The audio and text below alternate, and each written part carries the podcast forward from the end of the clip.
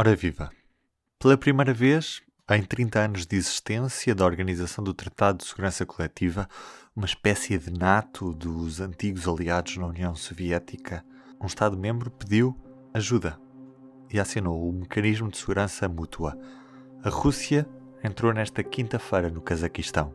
O objetivo era salvar o regime depois da vaga de protestos que atirou o país para o caos. Neste P24, olhamos para o Cazaquistão com João Ruela Ribeiro. Antes de tudo, P24.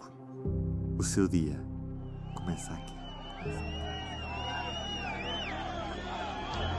Os protestos no Cazaquistão começaram logo nos primeiros dias de 2022, quando foi anunciado o fim do controle do preço do gás de petróleo liquefeito, eh, conhecido como GPL, que é muito usado no país por ser uma alternativa muito barata aos combustíveis convencionais, como o gasóleo ou a gasolina.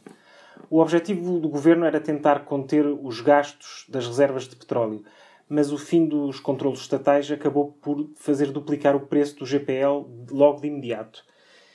E é preciso ter em consideração que o Cazaquistão é um país muito vasto, mas com uma densidade populacional baixa, ou seja, milhões de pessoas vivem em comunidades rurais isoladas e por isso têm uma, uma dependência muito grande do automóvel para a sua vida uh, diária. Para além de ter causado a subida imediata do GPL, o fim do teto dos preços também encareceu muitos bens de consumo e de alimentos, uma vez que os produtores foram obrigados a fazer face a custos de transporte que, de um momento para o outro, mais do que duplicaram. Eh, o que acontece frequentemente nestes processos de mobilização social maciça é que um pequeno rastilho acaba por trazer à tona um descontentamento generalizado mais difuso e que acaba por redundar numa explosão social. E é isso que está a acontecer no Cazaquistão. A subida dos preços dos combustíveis acabou por recordar a uma grande parte da sociedade as enormes desigualdades do país em que vivem, que é fruto de um sistema político autoritário que se mantém imutável desde a independência uh, da União Soviética no início dos anos 90. Até 2019, o Cazaquistão foi governado por Nursultan Nazarbayev, que era um antigo dirigente comunista e que, eh, no período pós-independência, fez deste país o seu feudo pessoal. Não há praticamente oposição política nem liberdade de imprensa, e os vastos recursos naturais acabam por gerar uma riqueza que fica nas mãos de uma elite próxima de Nazarbayev, incluindo a sua própria família. E tudo isto acontece com o apoio diplomático e económico da Rússia, de Putin, mas também com o beneplácito de várias potências ocidentais que viam com bons olhos a estabilidade política do Cazaquistão desde que continuassem a fazer bons negócios. A, saída de Nazarbayev da presidência não significou qualquer mudança substantiva do regime político. Para o seu lugar foi Kassim Yomart Tokayev, um diplomata de carreira escolhido diretamente pelo seu antecessor, e que tinha uma missão muito clara para manter tudo na mesma. O cansaço e a frustração acumulada de parte significativa da população, sobretudo entre os mais jovens que esperavam ver eh, mudanças políticas significativas no país, ajudam a explicar a explosão social que vemos por estes dias no Cazaquistão. E porquê é que pediu o presidente do Cazaquistão ajuda ao governo russo?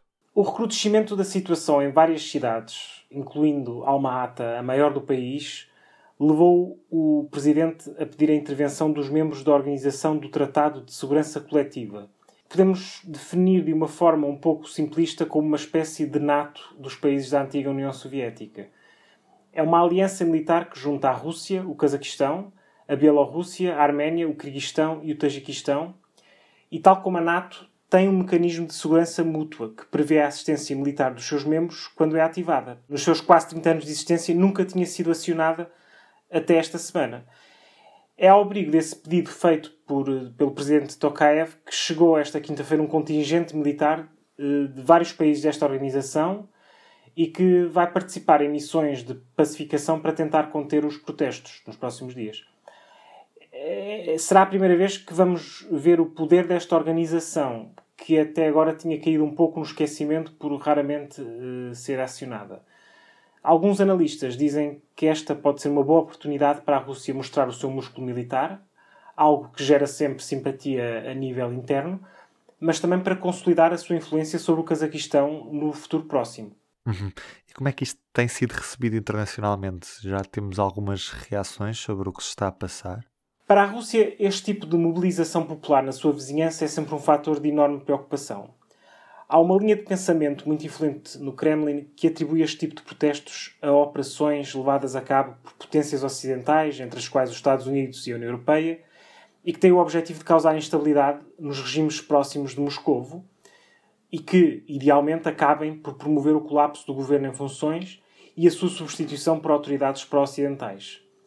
Em Moscou é aquilo que é conhecido como revoluções coloridas, e sem o dizer abertamente, foi mais ou menos eh, de acordo com este pensamento que a reação oficial do governo russo se pontuou, eh, ao referir uma tentativa inspirada a partir do estrangeiro para prejudicar a segurança e a integridade do Estado do Cazaquistão.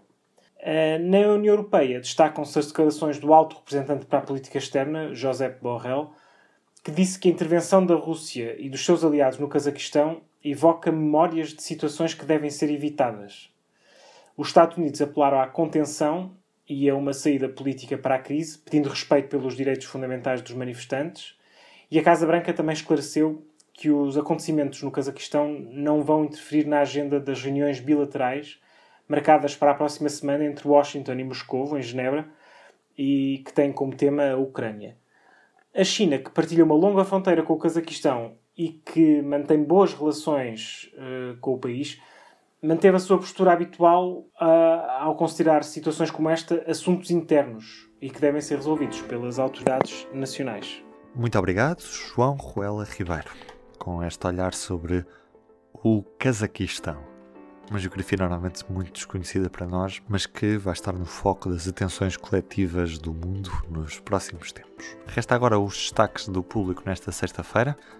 As novas regras sobre isolamentos aliviam a pressão sobre a economia, foram apresentadas nesta quinta-feira. No geral, há um alívio das medidas e há uma grande tentativa para tentar conter a escalada do número de pessoas em isolamento. Eu sou o Ruben Martins, é sexta-feira, vamos lá aproveitar esse fim de semana. Até segunda. O público fica no ouvido.